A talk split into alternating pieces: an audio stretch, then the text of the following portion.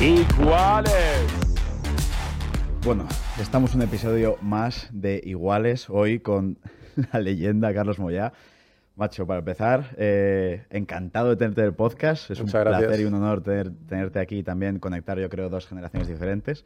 Tengo que decirte, yo estoy ilusionado y nervioso, pero mi madre, o sea, mi padre desde casa le va a dar un infarto cuando vea esto probablemente, porque ha crecido de cuando yo nací, yo nací en el 98, era tu pico básicamente, Sí, sí. y, y mi padre era súper fan tuyo, o sea que tengo, tengo recuerdo ese de cuando era pequeño. Muchas gracias. Antes de nada, ¿qué tal el set? ¿Qué tal todo? Muy bien, muy moderno, muy actualizado. Me gusta, muy colorido.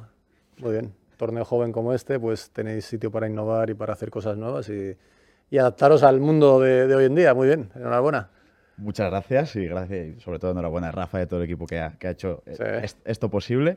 Quería empezar para, para la gente de... También estamos intentando conectar con un público mucho más amplio y para la gente de mi generación que no te haya visto jugar, quiero mencionar por encima, un poquito tampoco sé entrar mucho en detalle, el, tu palmarés, que, que cuidado. No, tampoco vamos a mencionar lo más importante, eh, que es que fuiste finalista en el Abierto de Australia del 97. eh, igual alguno conocerá a tu rival, Sampras, Sí. igual alguno sabrá quién es. Luego Roland Garros 98 en el título, una final memorable contra Corretja, la gente también sabrá quién es. Finalista también en las ATP Finals de ese año, el 98, y también pues mucha gente te conoce por ser el primer tenista masculino español de la historia en ser número uno del mundo en el 99. Así que creo que no era muy necesaria la introducción, pero bueno, igualmente quería, quería hacer esta introducción para que la gente te, Claro que sí. la gente de mi generación que no te conociese Soy muy consciente de que la generación nueva, más o menos, no me, cono- me conoce más por ser el entrenador de Rafa también. eh, y soy consciente de que no se acuerdan ni saben eh, qué hice en el mundo del tenis, ¿no? Así que, que, bueno, entiendo que, que lo recuerdes. Pero para mí este podcast también quería, quería hablar de ti como tenista y quería que la gente eh, recordase y conociese también tu época como tenista porque, coño, el tenis ha cambiado de- desde hace 20 años ahora, entiendo, una barbaridad. Y tengo muchísimas dudas, sobre todo muchas dudas de cómo era el tour en aquellos momentos. Eh, ¿Había tantas paradas realmente como hay ahora? De, ¿Era tan ajetreado el, el día a día y el semana a semana del tour? ¿Viajabais tanto como se hace ahora, de 200 días a semana? Bueno, viajar sí que se viajaba tanto. Es verdad que, que ha cambiado. Yo creo que la generación mía enlaza eh, una generación donde el tenis no era tan profesional, donde pues prácticamente no había estudios de ni nutrición, no había gimnasios en los torneos, el, jugador viajaba él solo o con una persona. Cuando yo empiezo ya se empieza a viajar con, con un preparado físico, ya empieza a haber estudios de prevención, empieza a haber algún gimnasio en los torneos y ahora es la generación actual en la que en cada torneo de gimnasio los jugadores pasan más tiempo calentando en el gimnasio que en la pista de tenis. Nutrición, pues algunos viajan con nutri- nutricionista, con cocinero, eh, preparado físico, eh, todo tipo de personas que hacen que eh, saquen el mejor nivel de, ese jugador. ¿no? Y, bueno, yo estaba en esa generación de en medio, ¿no? ya se empezaba a vislumbrar lo que iba a ser y consecuentemente pues el, el jugador de hoy en día físicamente para mí es la gran diferencia con, con lo que había en mi época y con lo que había hace 40 años. ¿no? O sea- son, son atletas, eh, máquinas. Tú en aquel momento, imagínate, eh, te preparas para el Australia Open. ¿Cómo era tu equipo? O sea, ¿con quién viajabas? Yo viajaba con mi entrenador y vino mi hermano, si no me equivoco, y ya está. ¿Y esto era algo de España, dirías? O No, en general no se veía. Máximo se, ve- se veía un jugador viajar con su. En esa época, algún preparador físico viajaba. Luego se cambió por el fisio. Cuando se empezó a ver que los jugadores se lesionaban, se vio que, que quizás era más importante un, un fisioterapeuta que un preparador físico, porque en, en el torneo prácticamente no tienes tiempo a hacer preparación física, vas jugando cada día y, y es complicado. ¿no? Lo ideal es un, un, fis- un fisio que, que sepa de preparación física, eso, eso es lo ideal, ¿no? Pero el planteamiento era totalmente distinto, ¿no? Y la profesionalidad era, era otra historia. Comparado con lo que hay hoy en día, eh, nada que ver. Justo estuve haciendo research y me pareció algo súper curioso que cuando te proclamaste número uno del mundo, eh, y lo primero que hiciste fue llamar a tu madre en el Sí. vestuario. Claro, ahora entiendo que es mucho más fácil con internet seguir los torneos y todo, pero en aquel momento, ¿cómo seguías un torneo en, el, en, en aquella, en aquellos años? Si estabas en España, por ejemplo, se juega un torneo en Estados Unidos, ¿tú cómo lo sigues? Pues Yo creo que con las noticias al día siguiente, o el teletexto, que no sé si lo has conocido tú el teletexto. Sí, me pilló un poquito. Internet yo creo que estaba empezando, pero no habían, las aplicaciones no existían. O sea, tú te metías en la web, digamos, y, pero no, no había marcador en directo al, al principio. ¿eh? Luego ya empezó a haber marcador en directo, donde seguías punto a punto más o menos, pero el seguimiento era complicado. O sea, yo cuando me proclamo como dices número uno, llamo a mi madre que ella ni sabía si había ganado o no. Claro. O sea, imagínate lo que era lo que era en ese momento, ¿no? Porque también en esa época lo que se daba por televisión no había los canales que hay ahora, ni mucho menos.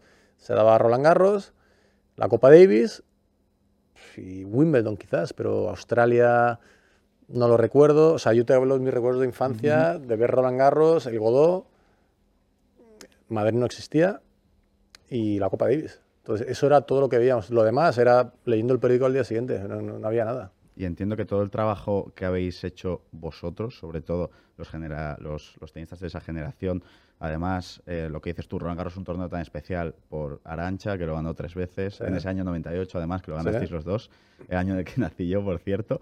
Y sobre todo, yo ahora soy un jugador profesional de videojuegos y ahora para mí es muy normal jugar con, yo qué sé, jugar a un juego de tenis y jugar con Federer, Nadal, Djokovic, o, yo qué- o jugar al, al- al FIFA y jugar con cualquier jugador de, el- del juego y de la realidad.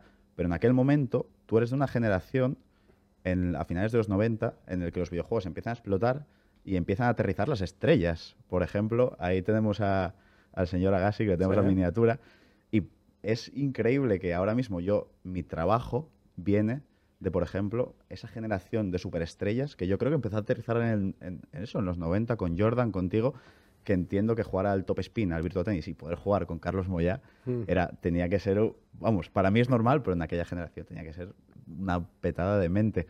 ¿Tú jugabas esos videojuegos en aquel momento o no sí, mucho? incluso antes que eso, ¿no? Yo jugaba, yo empecé de deportes eh, así seriamente, con el, no era profesional como tú, pero me encantaba el, el, el Pro Evolution.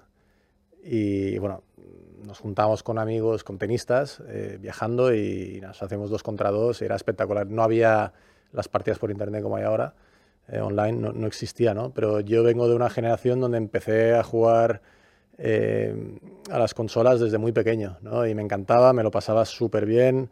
eh, y bueno, ahora ya juego menos por...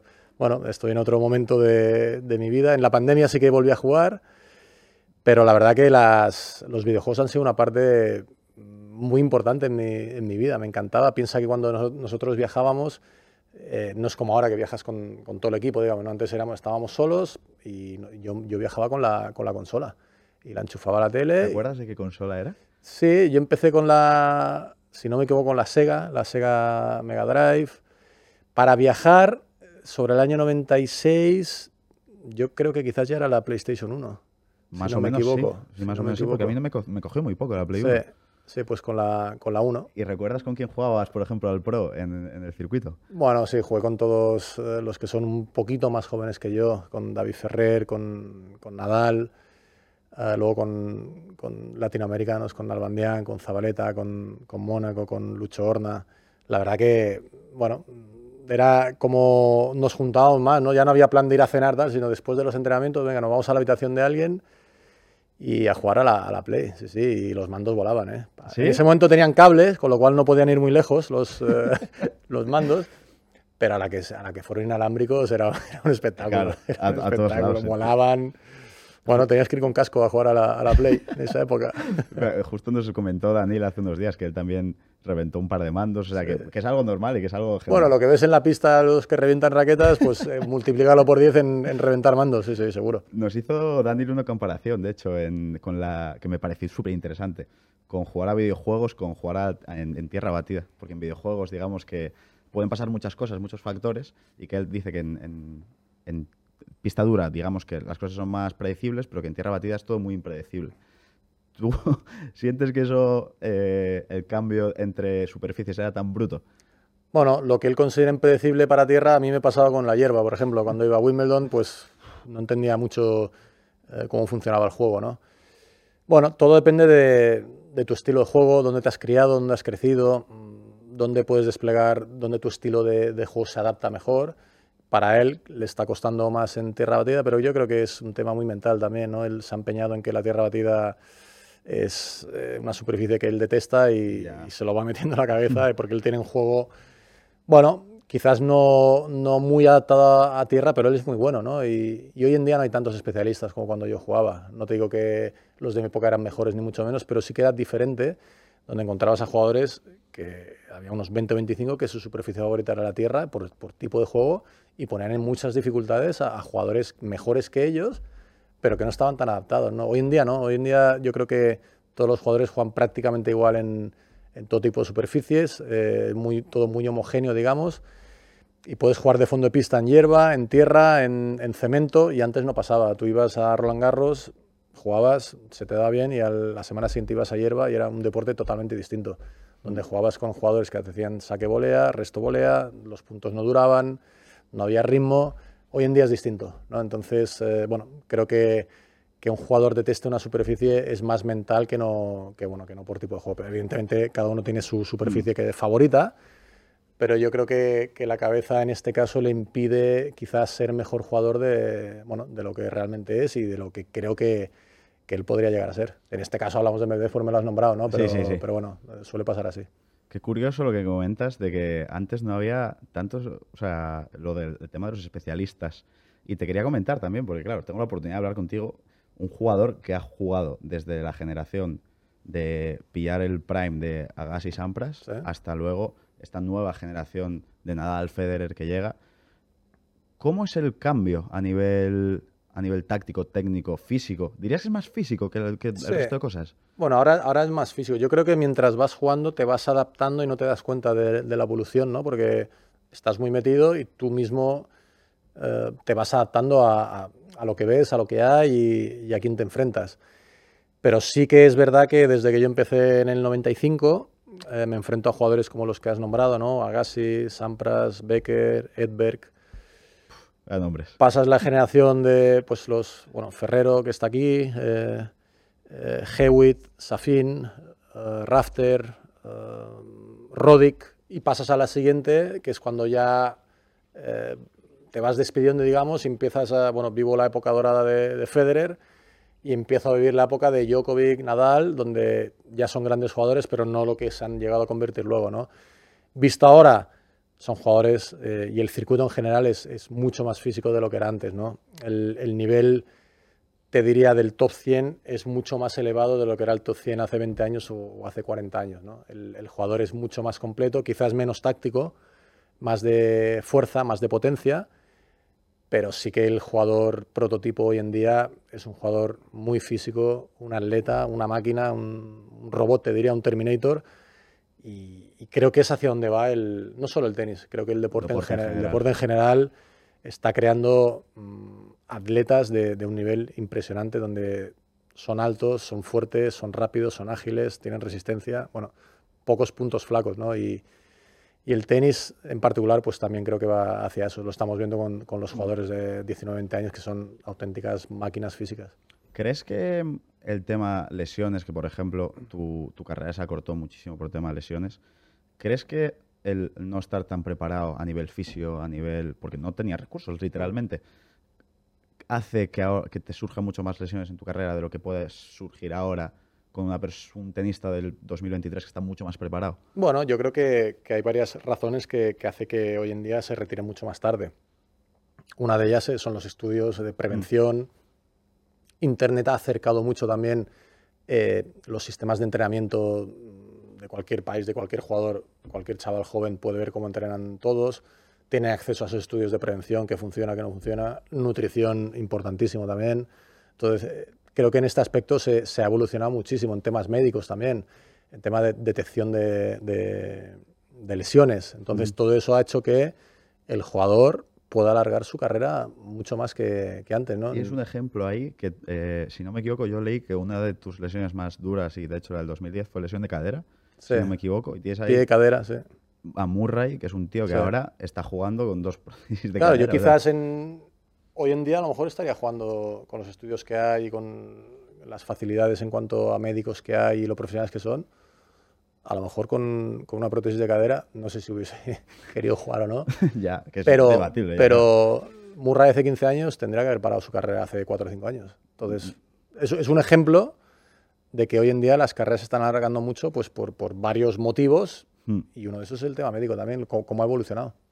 Cuando empiezas a trabajar con Rafa, perdón por el salto tan brusco, pero te quería preguntar, ¿qué le enseñas a Rafa Nadal? Entiendo, o sea, en el sentido de, primer día con Rafa, ¿qué coño le enseñas al mejor deportista español de la historia, ¿sabes? Eh, Bueno, yo creo que no le enseña nada. Eh, es, difícil, es difícil enseñar a, No creo. a un grande de la historia. Sí que, primero, el hecho, de- a, a un jugador así hay, hay que saber entrarle. ¿no? Eh, y bueno, en ese aspecto yo creo que tenía la gran ventaja de que lo conozco desde que él tenía 10 años. Somos de la misma isla, conozco a toda su familia, conozco a sus amigos, conozco, no ahora, sino en el momento en que yo entro a formar parte de su equipo, pues conozco todo eh, lo que le rodea. ¿no? Creo que eso hace mucho más fácil la, la introducción que no que venga alguien de fuera de nuevo y, y tenga que conocer todo. Es un proceso que, que, bueno, yo me lo salto por, por conocerle desde hace tanto. Luego, el hecho de haber jugado contra él y contra todos los que en ese momento son sus rivales, creo que me da una cierta ventaja a la hora de saber, primero, qué puede mejorar él, dónde puede hacer más daño, dónde hacen daño los demás, eh, cómo le pueden atacar a él, cómo poder atacar. Bueno, creo que eso es una, una ventaja de haber jugado en esa generación, ¿no? Y, y, bueno, la confianza que entiendo que él, que él me tiene por, por todo el trato que hemos tenido los años anteriores, eh, desde que él era pequeño, la confianza que puede haber tenido en mí en saber que, que, bueno, en que yo siempre voy a querer lo mejor para él, en que se puede fiar en ese aspecto y, y bueno, y poco a poco vas construyendo una, pues esa, esa confianza en, en- que él se fíe de mí, en, lo que yo le pueda aportar a nivel técnico y sobre todo a nivel táctico, ¿no? que es donde creo que, que yo podía aportar más en, ese momento. Así que bueno, por otra parte, pues él tiene la humildad de, escuchar y de, entender que va cumpliendo años y, que tiene que hacer cosas un poco distintas que lo que hacía a los 18 a los 20, le funciona ese momento, pero que a los 30 pues eh, quizás ya no funciona, ¿no? El, el tiempo va pasando, todo va evolucionando, las piernas no son las mismas, las lesiones van haciendo mella y tiene que cambiar ciertas cosas y él es consciente y, y las aplica. A nivel técnico y a nivel táctico. Eso es algo, por ejemplo. ¿Sigues en tour con él, viajando con él? Sí, sí, sí. Y entiendo que la preparación para X partido es 24 horas antes, sabiendo el jugador contra el que jugáis, os sentáis juntos, tú tienes una idea en tu cabeza, un game plan, o... Sí. Pasa que el rival también lo tiene. eso. Claro. A ver, muchas veces se, se sobrevalora demasiado, ¿no? Es- es- la, la sociedad es muy resultadista, ¿no? Y, y a lo mejor haces una táctica o, o un plan que ese día sale, pero que el siguiente partido es el mismo o tal y no sale y ya no es tan bueno, ¿no? Entonces, para mí está un poco sobreva- sobrevalorado el- el- la importancia ah, de un plan. Al final, todo se reduce a dos, tres puntos, ¿no? En, en un partido, prácticamente en todos los que ha perdido Rafa, de los últimos años, si tú me das a elegir dos, tres puntos que yo pueda cambiar, el, eh, que, lo, que los haya ganado en lugar de haber perdido, probablemente gane el partido. Entonces, hay que estar acertado en esos, en esos puntos, pero evidentemente pues siempre hay, hay un plan. Con Rafa lo bueno es que es tan bueno que puede haber un plan A, un plan B y un plan C, ¿no? Y él es suficientemente humilde como, como para recurrir a un plan C en el momento que ve que no sale ni el A ni el B, ¿no? Eso es algo que no muchos eh, pueden hacer ni por capacidad, pero ni sobre todo por humildad, ¿no? Mm. Y él a veces, pues si tiene que meter la pelota, pelota adentro y correr, pues no va a tener ningún problema en hacerlo, si eso va a ayudarle a, a ganar, ¿no? En ese aspecto, pues creo que, que él es muy humilde y tiene una, una inteligencia también para leer el partido que muy pocos la tienen, te diría que casi nadie, ¿no? Entonces, en ese aspecto es una ventaja. Muchas gracias por todo, por todo el insight. O sea, estoy ahora mismo como un niño, rollo, con las orejas abiertas y absorbiendo información. Me encantaría tenerte muchísimo más tiempo aquí hablando de, de 20.000 dudas del tenis, de cómo era a finales de los 90, de, de Rafa. Pero quería acabar esto. eh, siempre estamos haciendo una, un pequeño test de 10 preguntitas rápidas. Uy, yo soy muy malo para eso. ¿eh? ¿Eres muy malo? Uf, si tengo una memoria malísima. Bueno, son cosas, ya verás que son cosas muy mundanas, o sea que no tiene, no tiene ninguna pérdida. 10 preguntas rápidas con Carlos Moya. Primera, comida favorita. Di- di- Difícil comida italiana, yo te diría, puedo comer cualquier. Todo, todos los días puedo comer pasta, por ejemplo. Un restaurante. Mallorca o la del mar o el chiringo. Una película. Te he dicho que soy muy malo yo. No, te diría una serie que estoy viendo últimamente que me está gustando mucho, es eh, Succession, Succession. Serión. Que no he visto la última temporada porque estoy esperando a que, a que salgan todos los capítulos. No, no me gusta verlo de uno y esperar la semana siguiente al otro. Esta es la, la- últimamente la que me está enganchando más. Un artista, un cantante. Bueno, siempre he sido fanático de U2, Golpe favorito en tenis. la derecha. Un hobby que la gente desconozca de ti. La bicicleta, mountain bike. Victoria más dulce en circuito. Probablemente la Copa Davis, a nivel sentimental y emotivo, ganar la Copa Davis en, en Sevilla, a Rodic. Eh, para pasar a la historia del tenis, digamos, quizás la que cuando gano a Kuerten en Indian Wells, que me permite ser número uno, primer número español de, de la historia, era algo perseguido en ese momento y muy codiciado y, y bueno, eso es algo que, que nadie me va a quitar ya. Para ti, para toda la vida. Tu derrota más agridulce en circuito. Yo creo que las lesiones son, son la peor derrota que, que pueda haber, ¿no? El, el- el no poder competir creo que es lo peor, ¿no? Si me hablas de un partido en particular, probablemente la final de Hannover ante Correcha, no por el rival, sino por, bueno, por haber sido campeón del máster, creo que, bueno, es algo que, que nunca lo pude ser y ahí tuve una buena oportunidad para serlo. Un tenista joven a observar. Bueno, están los típicos que hablan todos ahora, Alcaraz, Rune, Sinner. Landaluce yo creo que es uno de los jóvenes que, que está todavía por dar el salto y que estoy seguro que, que en un par de años veremos a, al Andaluce cerca del, del top ten. Y para acabar, un objetivo personal para este 2023. Bueno, competir de nuevo, competir de nuevo con Rafa y que vuelva al circuito lo más sano posible y no te hablo de ganar o no porque sé que si Rafa vuelve al circuito tiene la capacidad de, de poder ganar de nuevo, así que pido volver a competir, Vaya, vaya deseo y algo que deseamos todos realmente. seguro que sí. Muchísimas gracias, Carlos, por Muy este bien. ratito en el podcast. Espero que hayas estado cómodo.